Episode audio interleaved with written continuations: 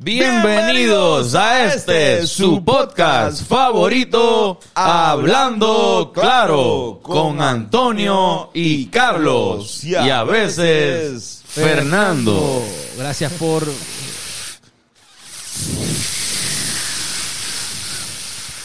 Fernando. gracias por tenerme aquí. Oye, Corillo, y como ya pueden, gracias, Fernando, por estar. Eh, de verdad.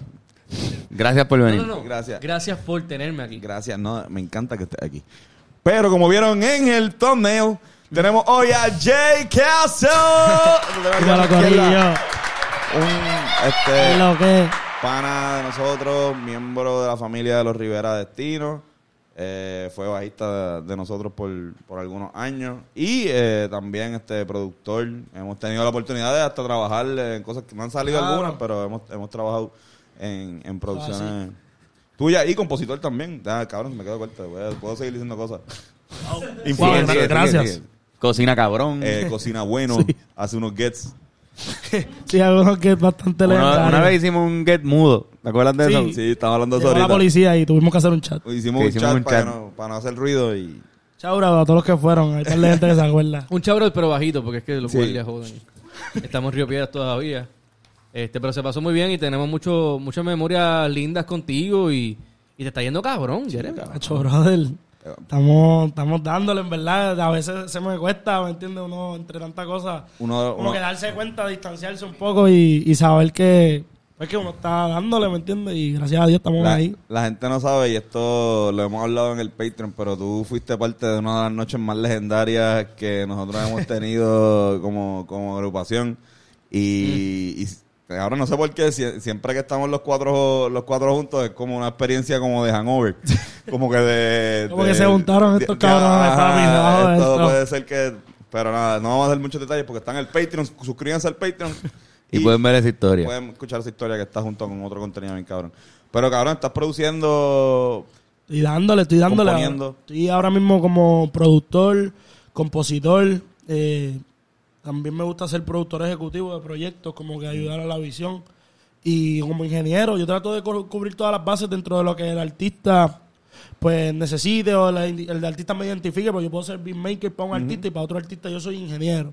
Y para otro artista soy eh, compositor. Y uno tiene que respetar esos, esos boundaries, esa... lo que te da valor, valor en el mercado Claro. bien cabrón porque tú sabes, tienes una persona que puede jugar cinco bases. Claro, claro, en verdad es, es- es jodón, pero también entre los estudios, entre la, la experiencia en la calle, ¿me entienden? Los estudios también, pues, te ayuda a tú decidir, ok, con este pana yo soy yo soy el que lo grabo, con este yo le hago pista, este yo le mezclo los temas, este yo le compongo. Ahora, la, la última vez que tú viniste para, el podcast, estábamos hablando ahorita, tú viniste, estábamos hablando de, de una banda que, que contemporánea a nosotros que se llama Yibaro, eh, que también de hecho compartimos muchos músicos con, con ellos, porque vuelvo y digo, son, son contemporáneos.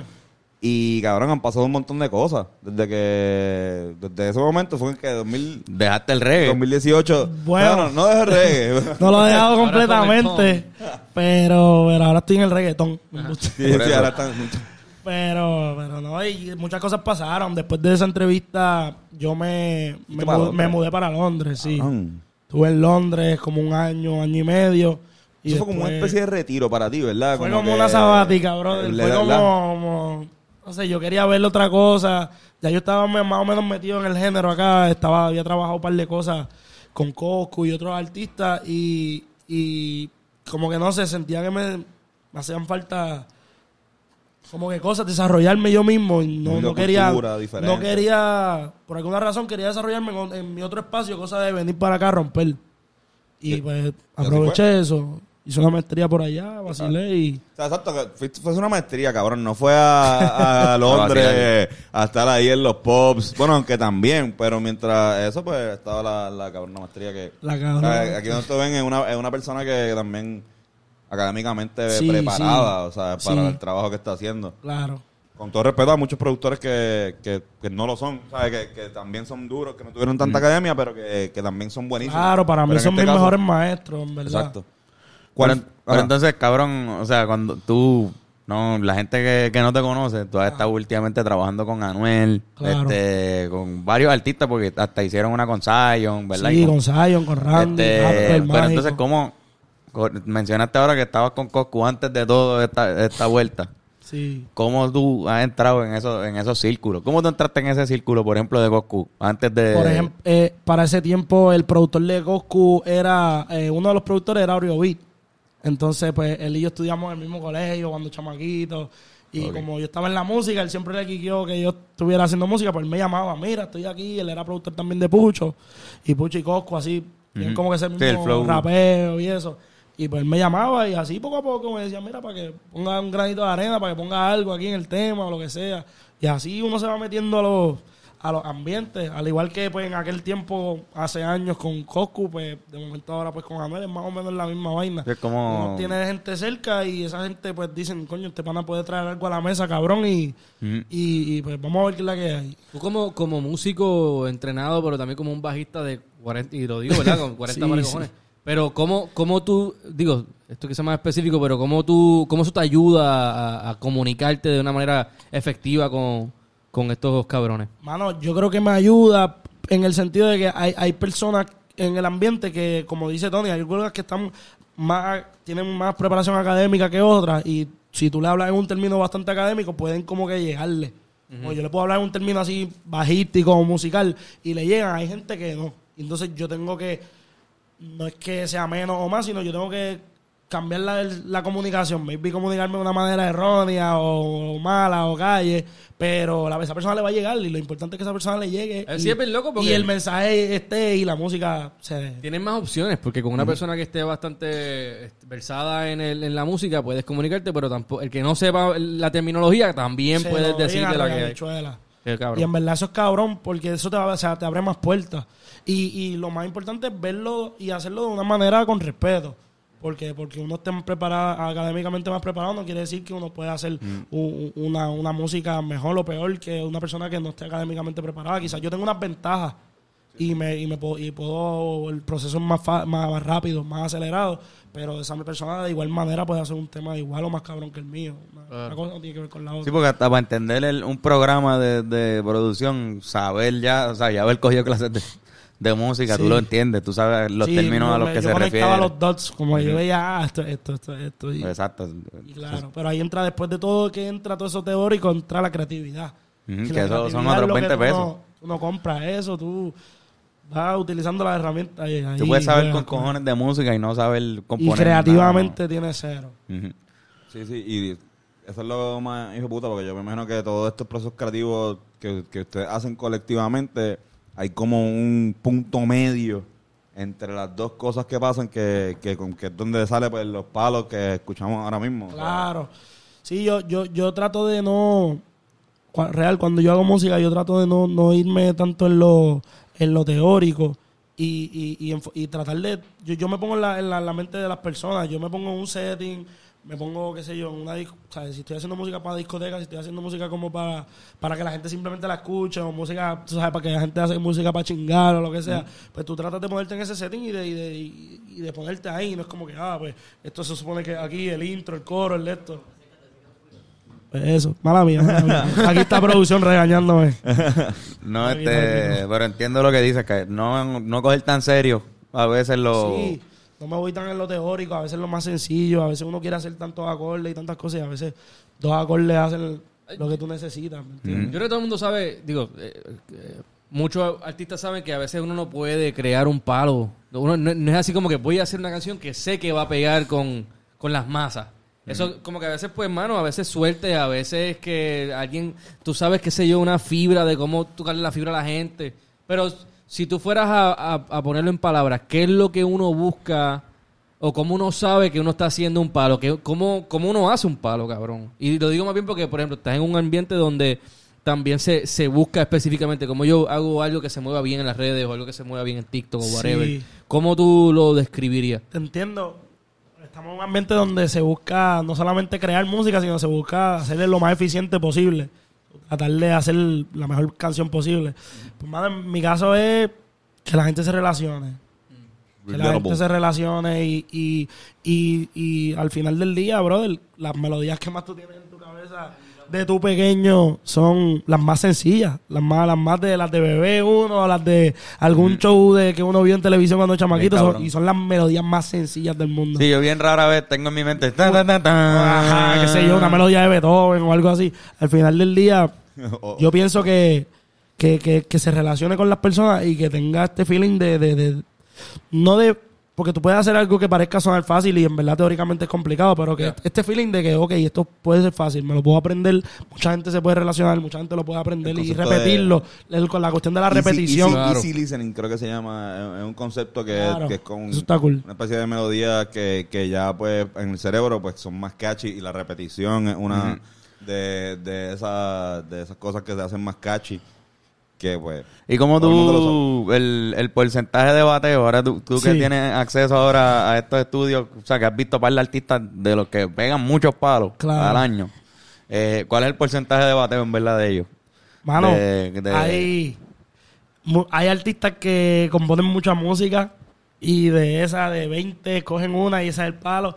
Pero hay artistas que, papi, esta es la canción que estoy haciendo y esta es la próxima que voy a tirar y esto más vale que sea un palo y es un palo. Y eh, exacto. Y yo lo he visto así. como Y que- tiene que sentido, porque igual es como que, pues, mano, pues voy a trabajar bien cabrón con esta canción Claro. y darle cariño y no voy a hacer como Sí. 20 tries y yo decir, ah, voy a este más o menos. Es que ese, lo- le, le dan cariño. Recientemente yo eh, he estado trabajando con, con varios artistas así que, que, que, pues que para mí es una sorpresa. Es es un honor, ¿me entiendes? Uno poder compartir el estudio. Pero me he topado con artistas que... Hay artistas que, por ejemplo, hacen 50 temas para escoger 20. O, por ejemplo, hagan un, artistas que hacen 10 temas para escoger uno y este va a ser el próximo sencillo. Y está cool si les funciona. Pero también he estado con artistas que yo mismo me, me estaba raro. Yo decía, diantre, llevamos cuatro días trabajando este tema todo el día, de las 8 de la noche hasta las 7 de la mañana que nos vamos al estudio. Llevamos cuatro días que no escuchamos un tema que no sea ese. Y al final del día, cuando tú escuchas el tema, cada, Detallito. cada ad-lib, cada, cada melodía, cada, todo es con una intención, ¿me entiendes? Entonces, pues, maybe ese tipo de artista, pues, uno también entiende ese proceso. De que dicen, diantre, pues, voy a dedicarle cinco días de mi vida a esto, me voy a, ¿sabes? No voy a pensar en nada que no sea esto. Y Claro. que cuando lo... Por eso van con esa seguridad también.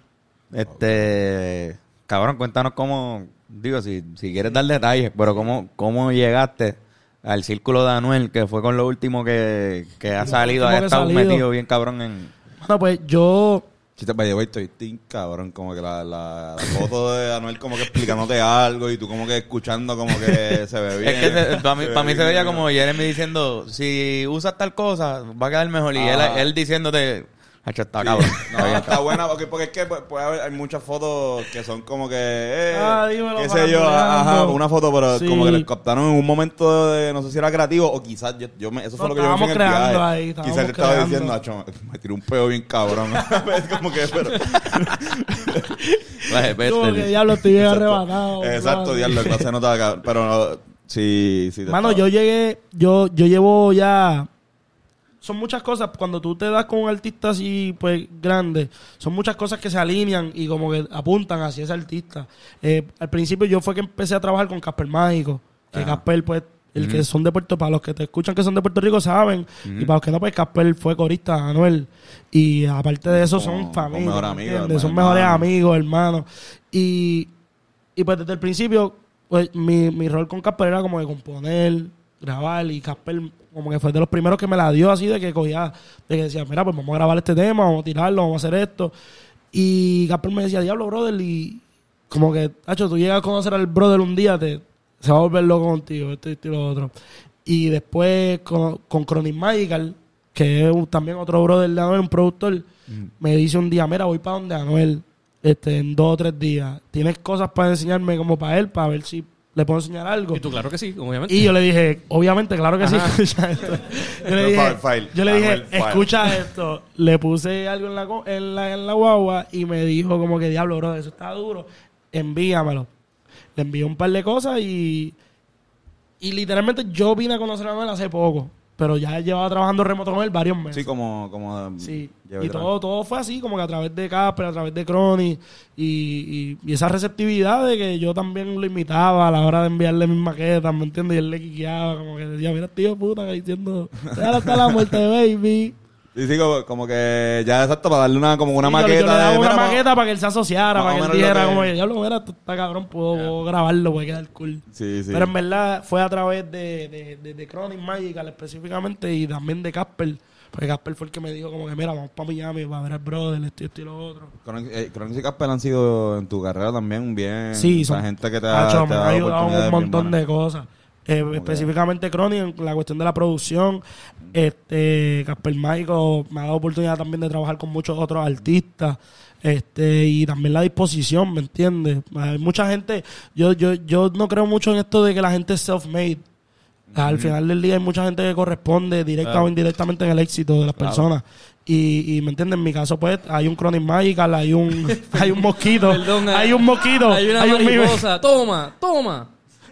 Perdón, Jeremy. No, te no. apli- aplicaste un toma, toma. Toma, toma. ¡Toma! Sí, Pero que, sí, que hay, un equipo. O sea, hay- hay al final del día yo siento que no hay mucha gente self-made. eh, Hay siempre indirecto directamente hay gente que está contribuyendo a, a tu éxito. Y, y, y, pues en mi caso, pues esas personas, Crony, este, Casper, Casablanca Records, ¿me entiendes? Gente que, que están ahí para uno, ¿me entiendes? Y, y las ideas que tú tienes, pues te ayudan a desarrollarlas, a ejecutarlas. Y eso es cabrón. Y tú estás cabrón. Entonces, por- cu- cuéntanos un poco del proceso creativo con Anuel. Sí. Él ve un coro que le tripea tuyo o tú estás en el estudio y juntos crean un coro. Yo le he enviado muchas cosas a él. Yo le he enviado cosas y, y se la, se la- le dan play. A veces le gusta, a veces como que lo ve para otra persona. Le he enviado cosas que él dice, diablo, yo creo que es mejor, eso le queda mejor a Casper. Que no tampoco como que las descarta, sino como que le ve a otra, otra gente. Pero también en el estudio, él tiene muchas ideas y él quiquea mucho con sus ideas, pero de vez en cuando como que, mira, brother, ¿qué tú crees? Vamos a tirar un intro, imagínate un intro diferente aquí o eso. Es una persona no es que es receptivo con todo el mundo, pero si sabe que ese es tu rol, ¿me entiendes? Pues, pues, pues, pues Sí, va, sí, va, sí. va a fluir, va a fluir, brother. Pero él es una bestia montando, Bueno, brother. una- Otro nivel. O sea, Yo no había visto a alguien montar así. está ahí, está en ese nivel por, por algo. O sea, como que se- antes de, de antes que él tuviese un equipo de trabajo como el que tiene, él ya estaba apuntando en la calle con unos, unos flow que eran bien pegajosos y son Claro. todavía. como Todavía que- hasta el sol de hoy a mí me enseñan canciones, Crony específicamente, me enseñan canciones de él del 2014, brother. Ah, y cabrón. tú ves como que la similitud de muchos de los flows que él hace ahora, ya en el 2014. No, él ya está, él también está como buscándose de nuevo al pasado. Sí, muchas de las cosas que yo le he enviado reciente también y que, le- que él mismo está haciendo aluden a, A ¿me entiendes? A, a cantar y de momento a rapear Flow 2016, ese código. Sí, yo creo que él está volviendo a eso. Pero- está cabrón. Pero en verdad el brother es una bestia y, y el proceso creativo de él está muy hijo de puta. Real, real. Y, y está cabrón porque yo he trabajado con otros artistas. O sea, yo he trabajado, qué sé yo, con Casper o con Mike Tower, así, que los he visto crear y todo el mundo tiene un proceso diferente, ¿me entiendes? Y les Sí, funciona, sí. que es lo cabrón. Al final del día. Eso es importante. Él está en Miami, ¿verdad? O sea, cuando Ah. tú vas es para Miami. Sí, cuando yo voy es para Miami, exacto, y ahí de estudio en estudio todo- todos los días dándole. La, la, la- el cuento de que dije de Hangover fue en Miami. y era una época cuando nosotros estábamos, este, para un poco que la gente tenga un poco de contexto, nosotros estábamos este, viajando a Miami a reunirnos porque estábamos este, seteando nuestro eh, deal disquero. Y pues, Miami es donde están todas esas oficinas y donde se bate el cobre, como quien dice Así. en la industria de la música. Y nuestro, ah, teníamos un par de panas que vivían allá, pero nuestro mejor amigo que vivía, o sea, el, el más cercano que vivía en Miami era, era Jeremy, eh, que vivía como en una especie de, ¿qué se llama?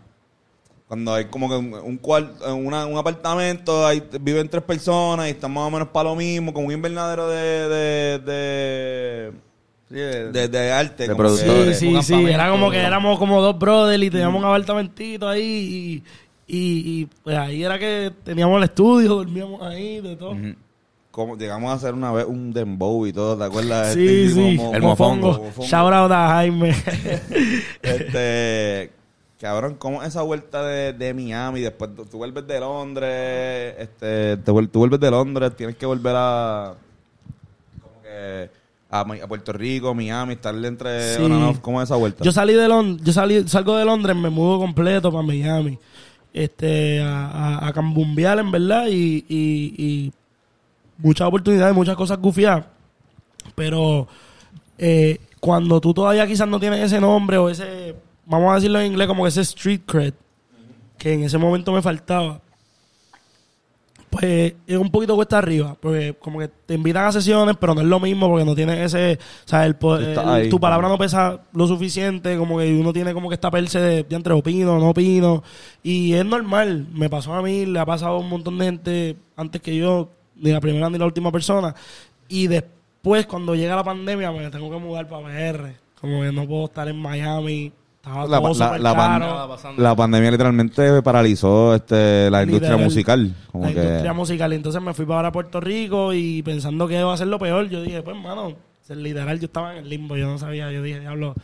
Yo venía ya en Miami, como que se me estaban dando unas cosas gufiadas, estaba trabajando con distintos productores, colombianos específicamente, que me estaban dando la oportunidad, Burnene, eh, trabajando cosas bien gufiadas y de repente, como que diablo, a la incertidumbre, a casa de mi mamá, por Mm, sí. así, literal. Y ahí, pues, de repente, pues, poco a poco me puse para el joseo. Yo no, me, yo no me detengo, yo me puse para el Para joseo. nada, tú eres eso. dije, dije, dije, ok, pues, ¿qué voy a hacer? ¿Qué voy a hacer? Me comuniqué, llegué a los estudios, hice mil cosas, mil movimientos. Gente me ayudó. Esto no es que uno solo, ¿me entiendes? Se las Eso inventa. es algo que siempre te ha caracterizado desde que nosotros te conocemos. Este, siempre has tenido como que la visión de lo que tú quieres y o sea, la vida na- puede dar este obstáculos o cosas Claro. como que uno no puede controlar como este qué sé yo la fucking pandemia cabrón y cabrón tú sigues ahí se nota y, la, y lo es, es más una pendeja de actitud como Claro. que la actitud que, que tú que tú tienes ante la adversidad tú lo cuentas y tú lo haces ver súper fácil como no fácil pero pero lo haces no y me tuve que volver para Sí, casa sí, no, sí. cabrón, pues es un proceso bien hijo de puta y algo que, que cualquier otro que no tenga la fuerza moral y psicológica pudo haber este dijo no, abandonado para el carajo esto y voy a este dar clases de música en la en la en una- en literal, una escuela literal. ¿entiendes? O sea, te- te- tú estás diciendo un montón de cosas que yo considero. Tú estás diciendo un montón de cosas que yo consideré real. Yo decía, diablo, yo estoy aquí en casa de mi mamá, después de tener todas estas, o sea, de haber estudiado, estar en Miami, estar haciendo un movimiento, y yo decía, diablo, ¿qué voy a hacer? Tuve un momento en que yo dije, ok, tengo que, no puedo controlar la situación que está pasando, son me voy a dejar llevar. Hasta que yo pueda como que tomar algún tipo de control. Y durante la pandemia yo me dejé llevar. Yo, pues, papi, todos los días no hacía un carajo, estaba en la compu, hacía pistas, escribía, lo que era, no sé, hasta que de momento yo dije, diablo, ya puedo como que salir, puedo moverme, y empecé a escribir las amistades, mira, estaba en el estudio, estaba haciendo esto, chamaquitos que podía grabar, maybe, y me las inventaba, me las inventaba. Y eventualmente cuando tú estás para eso y tú te las inventas y puedes hacer todas esas cosas, eh, ¿sabes? Las cosas, fluyen y pasan ¿me entiendes? Las puertas se a- empiezan a abrir, ¿me entiendes? Y una puerta, de momento te entra un cuarto y en ese cuarto hay tres puertas más y puedes abrir, ¿sabes? Es algo, yo lo veo así. sí sí Ay, porque está Este, por, por Muy incluso, amable, muy amable. Mira, pero te- te- muy amable, gracias. todos aquí. No, Vamos a un break de comerciales no, este, pero en, ese proceso acá en la pandemia, entonces fue que en verdad hiciste Acá la conexión que, que, literal, que te llevó. conocí a. Casablanca Record, este, conocí a Mike Towers, conocí a, a Zahir, que es el artista que, que, que estoy en- estamos en proceso de desarrollo. Y ahí fue que yo, ahí fue que yo dije, mano, aquí es que, brother, real. Y aquí es que estoy. Y con la libertad también de, de, de poder hacer mi- ser parte de otros proyectos y con contar con el apoyo después de, de mi disque, de la disquera.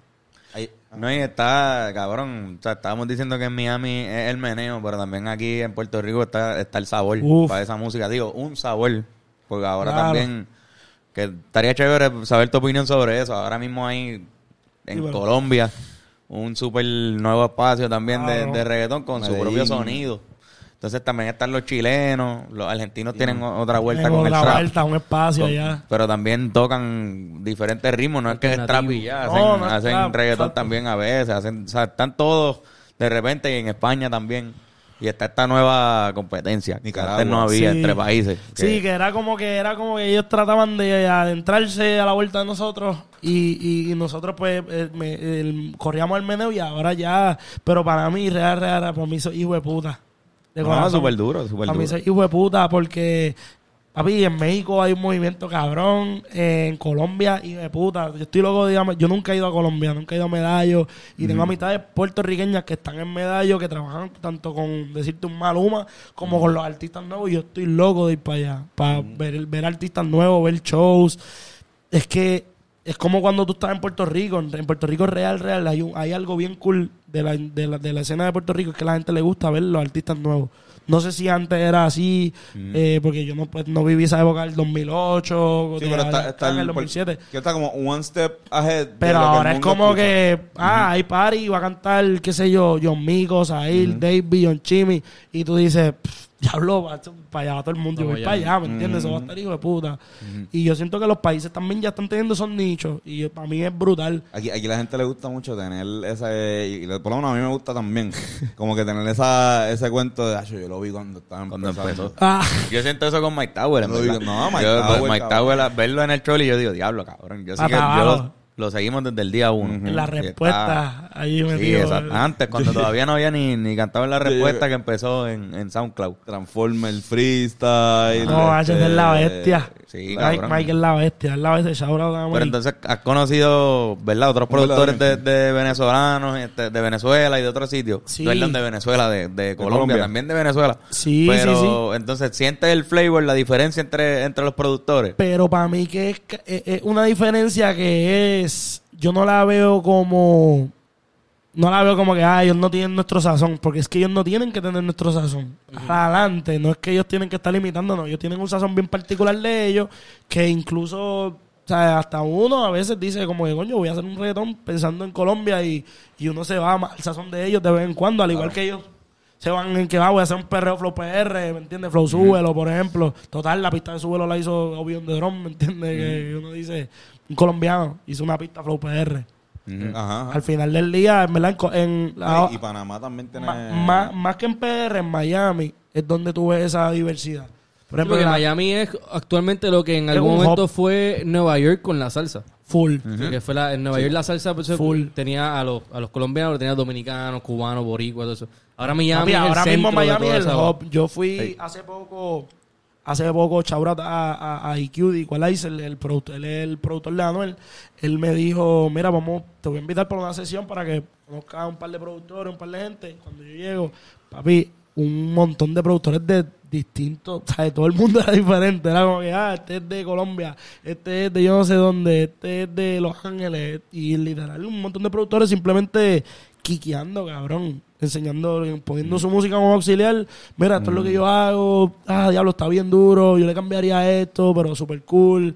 O sea, y, y Y vol- esa energía a mí me, me corre, en verdad. Y volviendo a, la- a ahori- ahorita lo que hablamos, eh, cuando te enfrentas a toda esta este choque y toda esta competencia, me imagino que tuvo que haber sido relativamente complicado buscar la vuelta y, y encontrar tu propio espacio Ah, chaval, como J. sí. Castle y, y establecerte, porque aunque tú tienes la energía y eso lo sabemos nosotros desde siempre que te hemos conocido, pero tú- no, no es fácil, hay mucha gente de, compitiendo por lo mismo. Cagazón, cagazón, hasta, hasta reciente. Eh, mano, te voy, te voy a contar. Eh, hace poco, hasta hace poco, te estoy diciendo hace dos semanas atrás, en Miami, en esta sesión que te digo que me invitan, un montón de productores, bro, y cuando te estoy diciendo, yo sentí la presión, ¿me entiendes? Porque, no sé, a veces uno también se minimiza. Y eso es algo que yo también tengo que trabajar. Este, pero de momento estamos, el productor de Lee Uzi Vert, productores de Maluma, productor de, de todo el mundo, ¿me entiendes? O sea, un montón de artistas.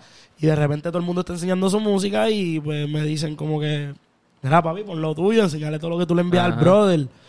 Y yo lo voy a poner, ¿me entiendes? Como que medio timidón y para mi sorpresa fue como que anda para el carajo, todo el mundo como que cabrón, esto, esto y lo otro.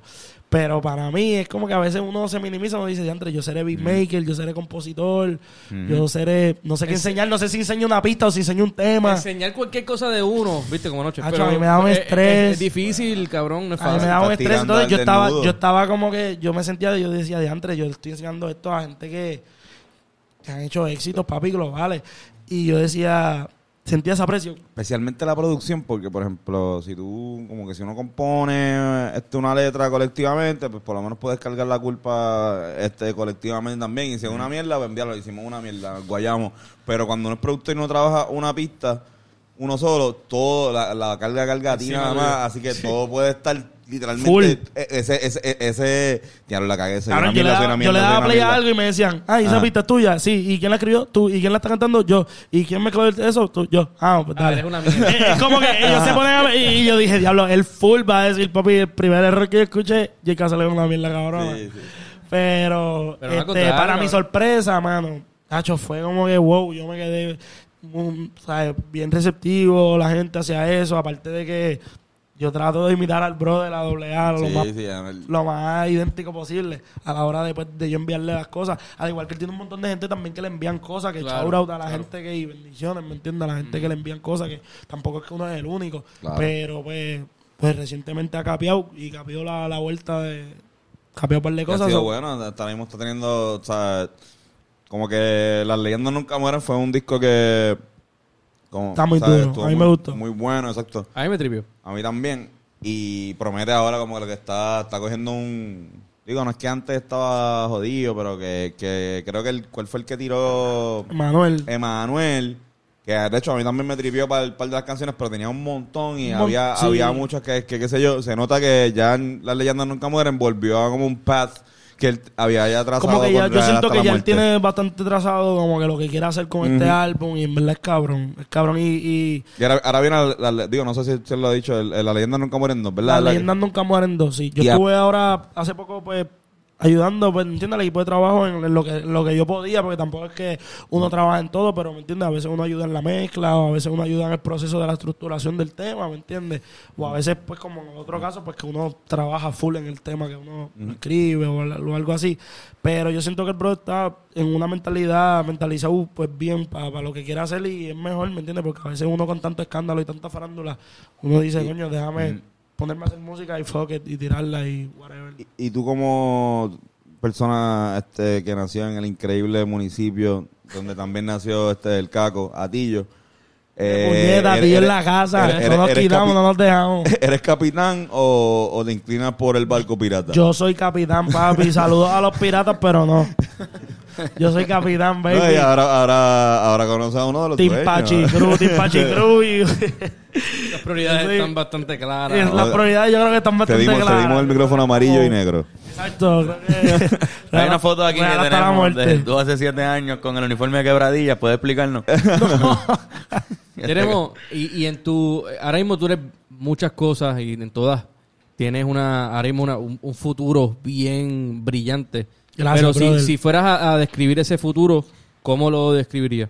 Yo sé que es una pregunta como que ¿dónde te, te imaginas en cinco años? Que yo- es, Sí, es- es medio sí. incómodo, pero me, de verdad tengo una curiosidad porque, o sea, tú tienes ahora mismo mo- como que una un futuro bien, en verdad, bien, bien brillante, cabrón. Es como los los Ya lo, huracanes gracias. que tienen como que se van expandiendo así. Como Van creciendo de categoría. a poder usar la analogía de la Mano, bola de nieve. de no. verdad, me, me hiciste una pregunta brutal y me, me- a veces uno me da esta cosa, uno con- contestar preguntas así sin, sin parecer por la modestia.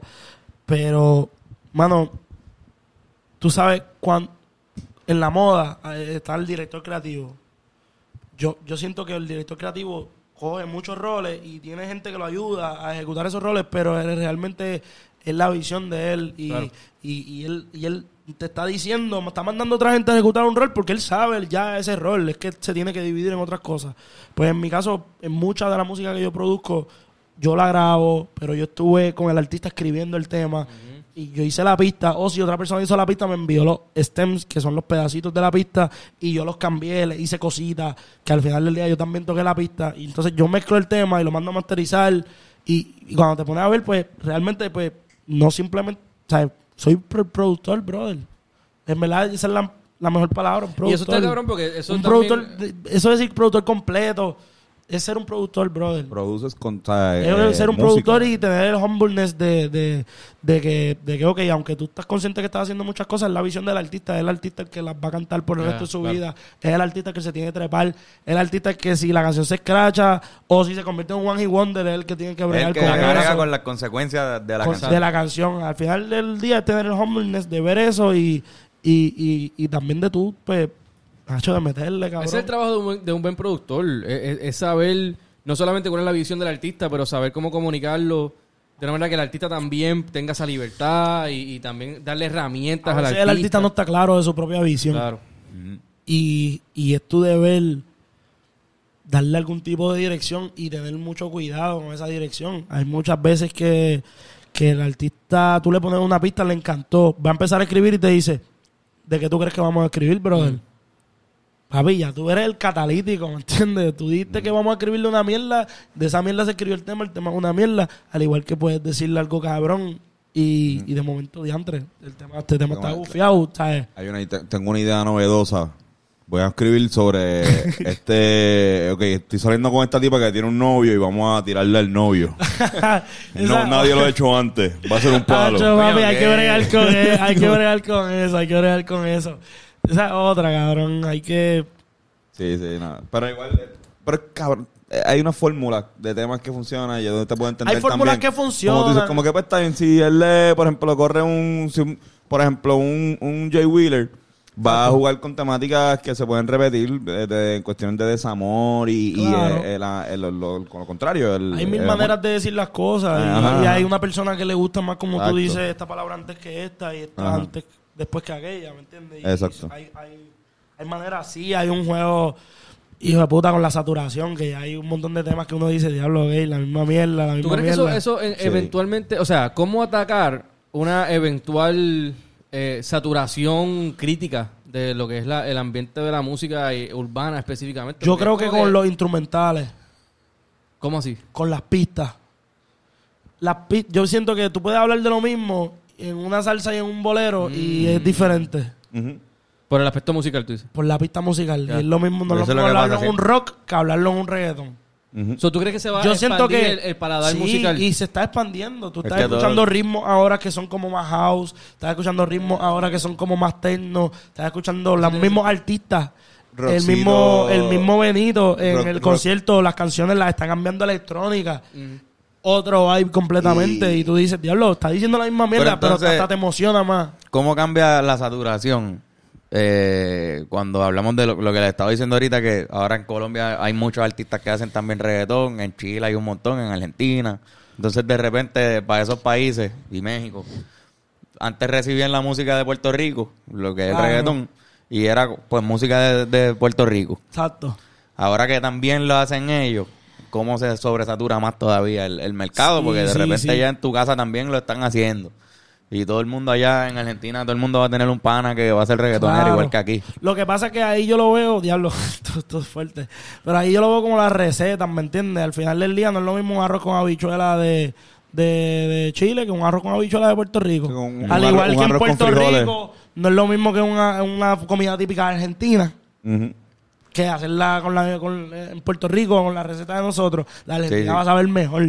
Al igual Exacto. que hay gente en Argentina haciendo un estilo bien particular que les quede de puta. Y si viene alguien en Puerto Rico y lo hace, les puede quedar cabrón, pero no va a tener el mismo Cabrón, flavor. no sé si alguien ha dicho este ejemplo, pero yo lo veo como si fuera la NBA o la FIBA. Ya. O sea, el, el, Sí, sí. el baloncesto lo inventaron los gringos. Y es donde mejor se juega todavía. Tú van, vas a la NBA y es donde más jugadores van. El béisbol también. La mayoría de la gente de la MLB son de Estados Unidos todavía. Pero, cabrón, los europeos la están jugando bien dura. Sí. Los puertorriqueños tenemos también lo de nosotros, los domi, los argentinos son Los unos duros. ingleses inventaron Hablando el fútbol y no ganan una Copa del Mundo, cabrón. hace, ¿entiendes? Exacto. Como que tú Exacto. puedes, al igual que, al igual que nosotros, nosotros, eh, esto es un, a mí no me gusta hablar de estos, de estos temas, que si el reggaetón y los jamaiquinos y los panameños, pero hubo un momento que todo lo que llegaba era el- los rhythm de esta gente y Eso- de eso momento esta gente y de momento esta gente le quisieron hacer unos cambios y Claro. los cambios pegaron. Eso es lo que- y eso eso- está cabrón. Cabrón, Eso igual es lo que iba a con el decir. rock. También. el Eso es lo que iba a decir. Antes era un contexto histórico de, de cómo llega. O sea, tú tienes que entender que, pues mira, hay un canal en Panamá que para ese canal en Panamá se trajeron a unos trabajadores jamaiquinos. Esos jamaiquinos vinieron con una música. Los panameños, a- al mezclarse allá, de hecho, que por eso también puedes ver este que hay muchos panameños que tienen apellidos como Jackson o eh, apellidos que son este sí, británicos, sí. de hecho, no son ni, ni gringos.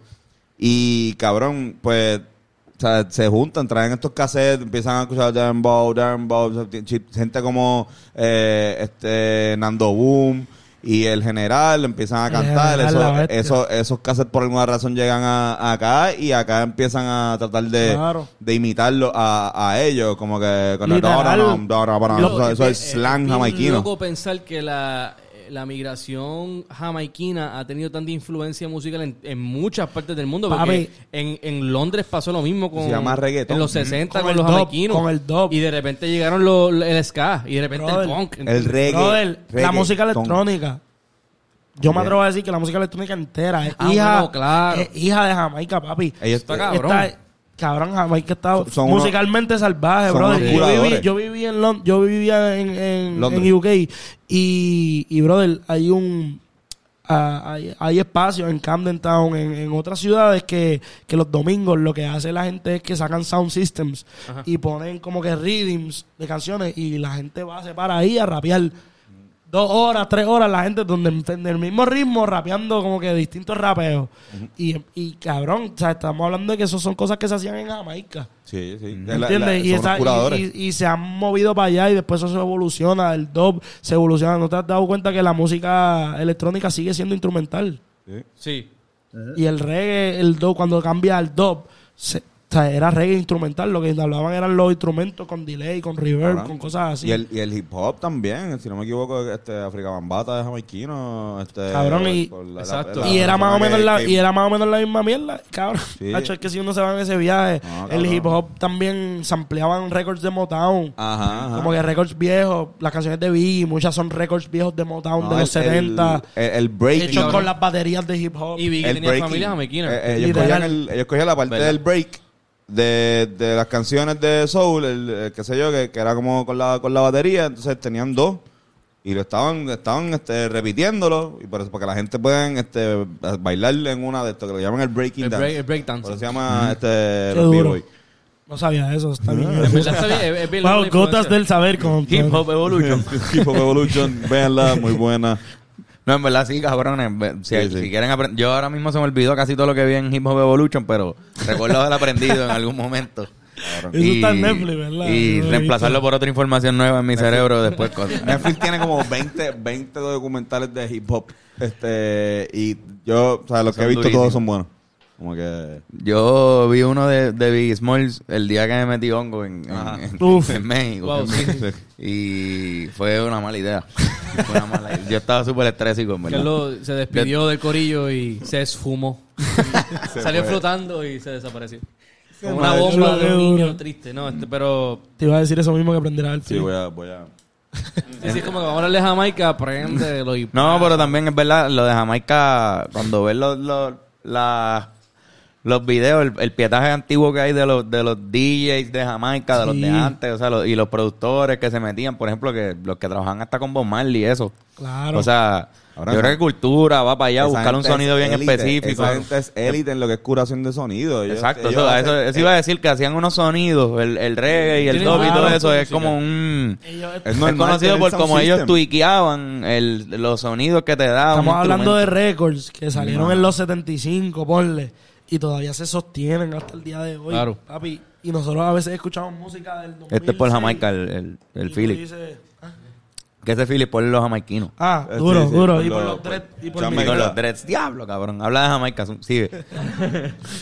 Brother, al final del día es un sonido que, que, que, que es particular y, y es para ellos es puramente cultural. Nosotros lo vemos como un pop culture, pero para ellos Eh. es culture. Y, real. y, y, y religión también. y religión. A mí, a mí- Literal, esa vuelta y, de Bob bueno, Marley y- hicieron viaje y, de oprimi- religión. y de ser oprimido, porque ellos también fueron una colonia de, de los ingleses eh, por mucho tiempo, hasta los otros días, de hecho, o sea, como que so, ellos tienen también esta pendeja de, de que recibían mucha música y mucho contacto, por ejemplo, pues, eh, el ska. Claro. eh, llega, llega, llega de allá, pero lo transforman en un movimiento bélico, como vamos a ponerlo un poco más en tonalidades menores, Claro. más, más como el reggae, que es de pesadera, Sí, de, sí, de sí. puñetas, estamos pasando la mala aquí, porque Sí, literal.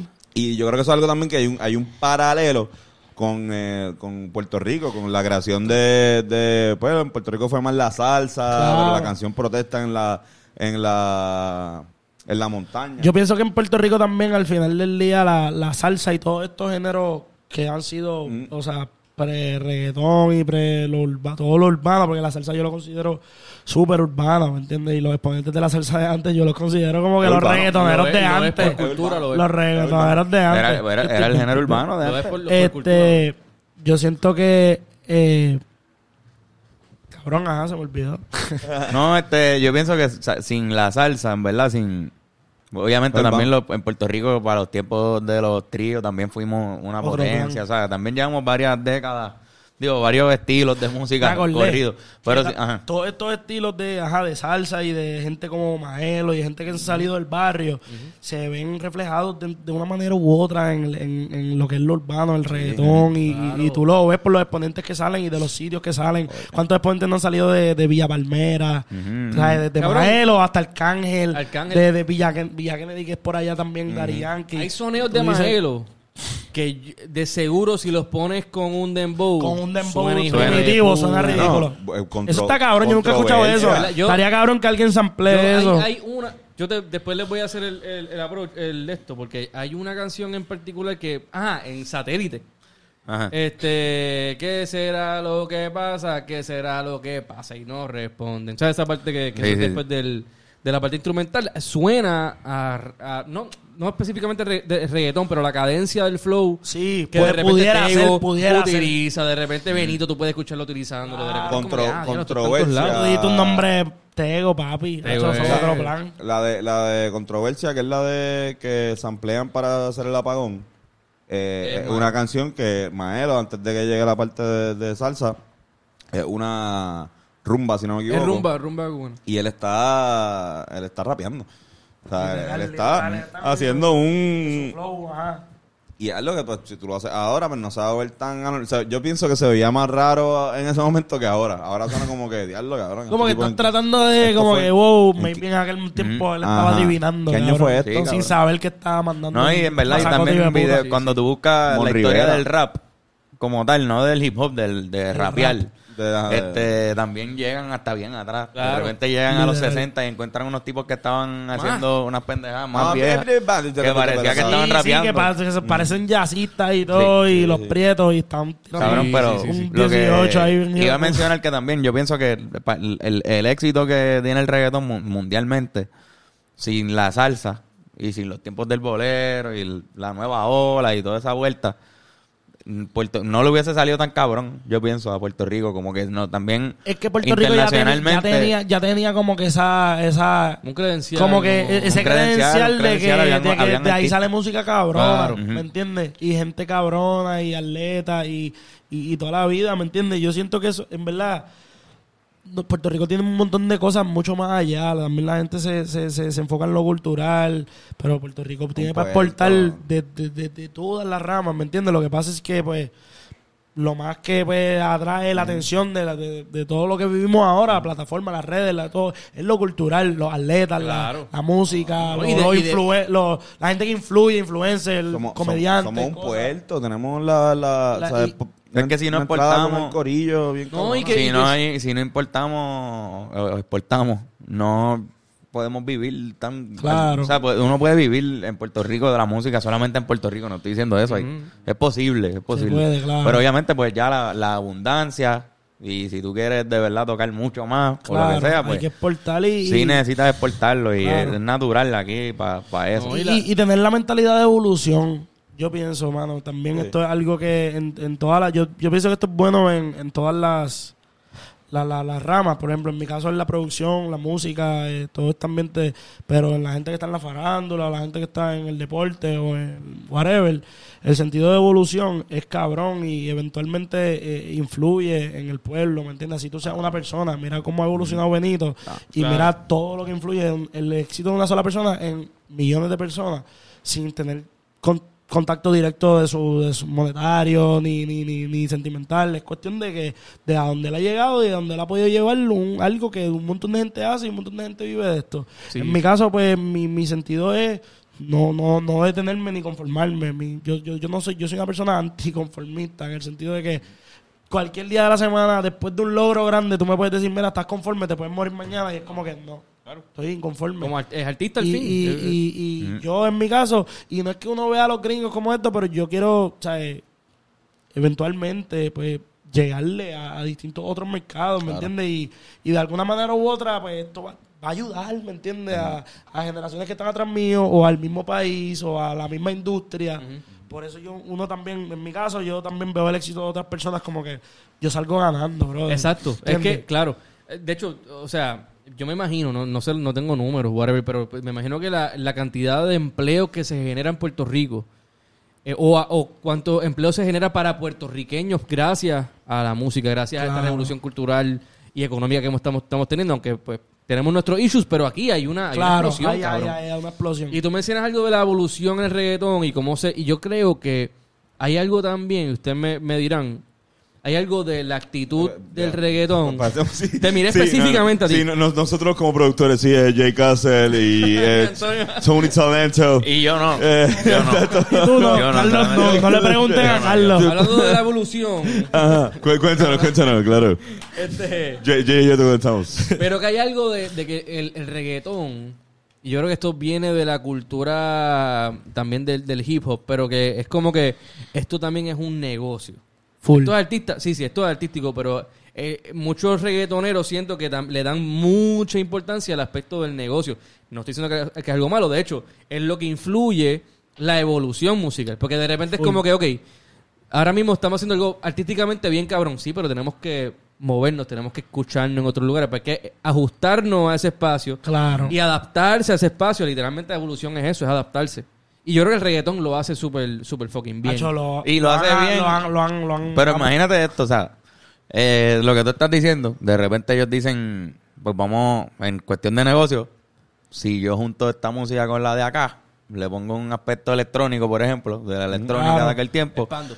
el reggaetón de Le repente se fue en electrónica y, se- y a estuvo un tiempo para gente. allá. Hubo un tiempo que se juntó también con, con los domis y había como Full. un, un Sí, bachateo. El bachateo Y este estaba de también, Fader, está esa parte. Looney, de Looney, de Looney Este, Tunes. ah, y la cosa es que sonaba cabrón. Y sonaba bien y, y fue tú una le, y le y llegaste pasó. a ese, a ese público y ese público se queda. Todavía, Llega todavía. y se queda. Pero de repente- yo cinco. Hasta las baladas, cabrón. De repente tienen el elemento de esto. Y, y- y se ha visto. Mira, Luis Fonsi es el tipo que dio el palo más duro de, de la historia. básicamente de la historia. Y, ese, Fonsi, eso es. cabrón. La salsa no queda tan bien con todo eso, ¿entiendes? Quizás. Pues, pues la No. salsa Lo que es, es más eso. Es que eso es lo que yo creo que Mm. lo que dice Fernan es, es el reach y, y también el, el aspecto de la en todas las industrias hay sus cosas, su gente, pero este aspecto de la camaradería, de, de como que, mira, brother, vamos a colaborar para hacer un tema y llegarle a tu gente y llegarle a mi gente.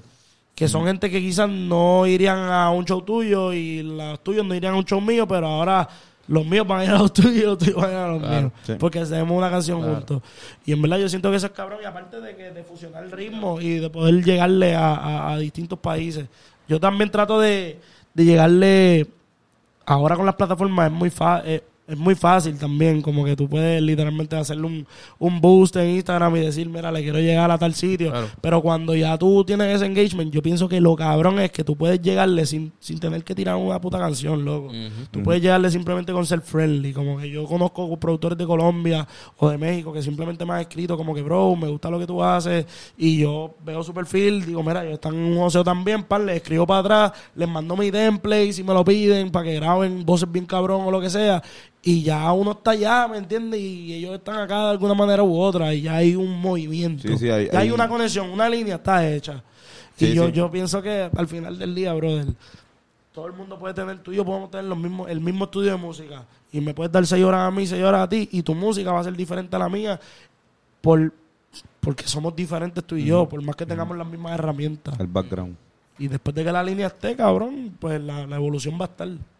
Ya. No sé, yo, yo lo veo así, como que Sí, sí. ese sentido de competencia en verdad es con uno mismo.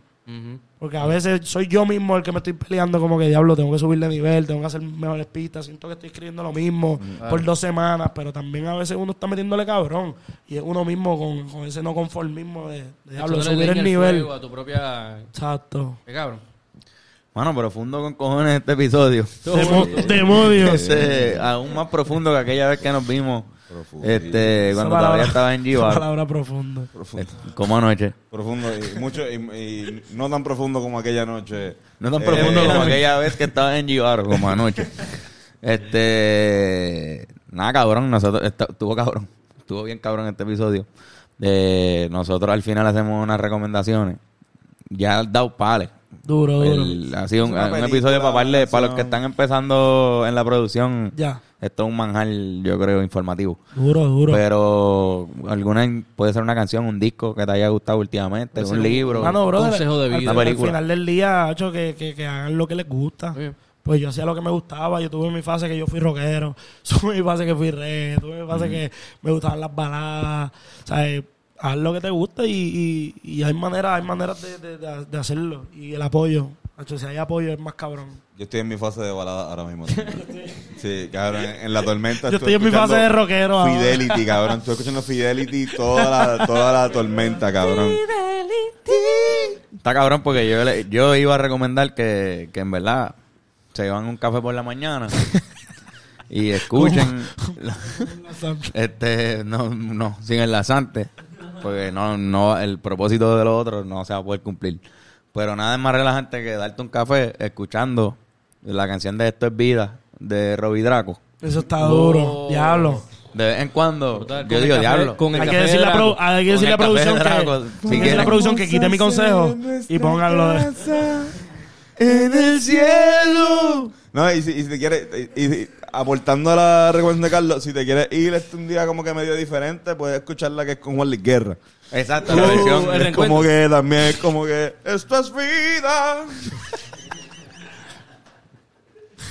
Ahí también quisiera, te gusta con cojones tu vida, pero quisiera estar en RD. Full. Eso- ese, es el, ese es el problema de esa. Por eso la versión del solo este, es la perfecta, pero esa, nada, esa es mi, esa es mi recomendación. Full. Te recomiendo un juego móvil que se llama Stumble Guys.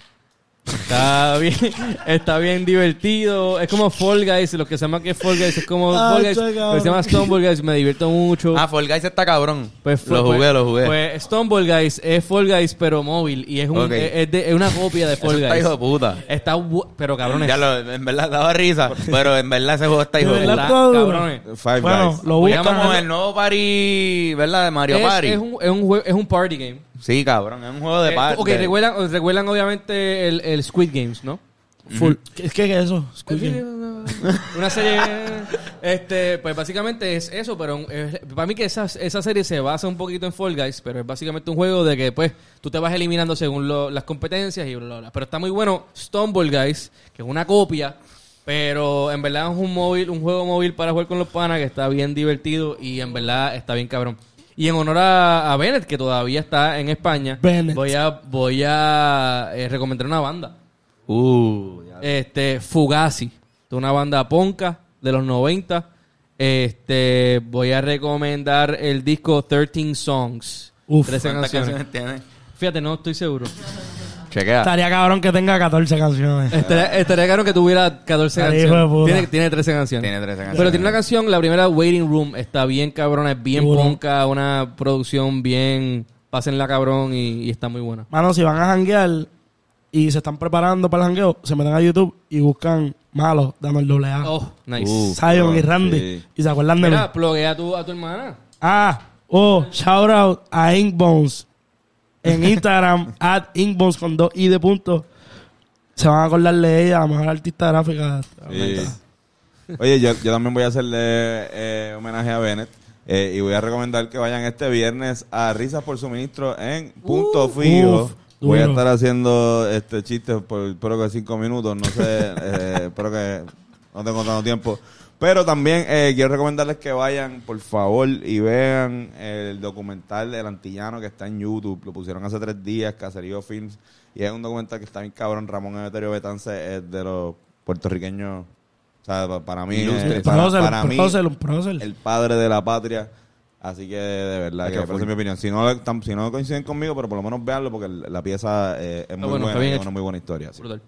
Cabrón, Jeremy, te, te queremos con cojones.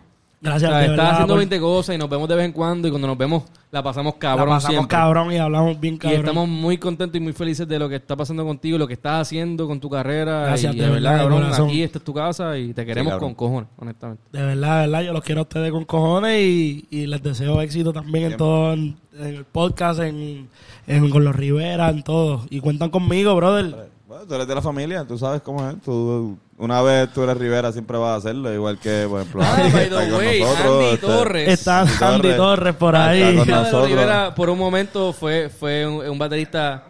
Un momento Sí, cabrón. toca- sí, toca- sí. Tocamos a Por un, por un gran Por momento. un gran momento. Porque pareció, pareció que dijiste fue por, por un momento y fue una vez una, Una un guiso nada más. Un y choque. Por un momento y por, dos por un segundo fue... Eh, Andy, como, Andy tocó ¿cuántos como años? 140 shows. Como 4 o 5. Diablo, de. Por un porque momento este y dos ensayos, Andy fue nuestro Cuando baterista. entró Jeremy. Cuando entró Jeremy, entramos sí, María. ¿verdad? Que fue como para el 2017, del Sí. 2016. Este, para María y después entonces cuando toda... Exacto, cuando lo de Trapústico estabas ahí. Claro. Andy Torres, eh, baterista de Rivera, este, que está también ahora este, bregando aquí como, como intern, bregando Yeah. junto a, Yes. Irami y Yoshi. ayudándonos con la producción. que- Andamos con gente cabrona y de verdad gracias por tenerme y por la invitación. Este, yo le había dicho a Carlos, queríamos hacer esto hace, hace ya unas par de semanas, pero estamos aquí. Y se dio ahora. Gracias por estar, cabrón. Y nosotros nos despedimos de todas las personas con muchos besitos y besitas. Eso en, en verdad. En verdad. Ahí mismo. ¿Qué? Wow. Las fotos pueden ser aquí sentados. Digo, Andy, mía, no sabía si, si te... Todo bueno, todo bueno. Ah, Y tú así, por favor, no me menciones.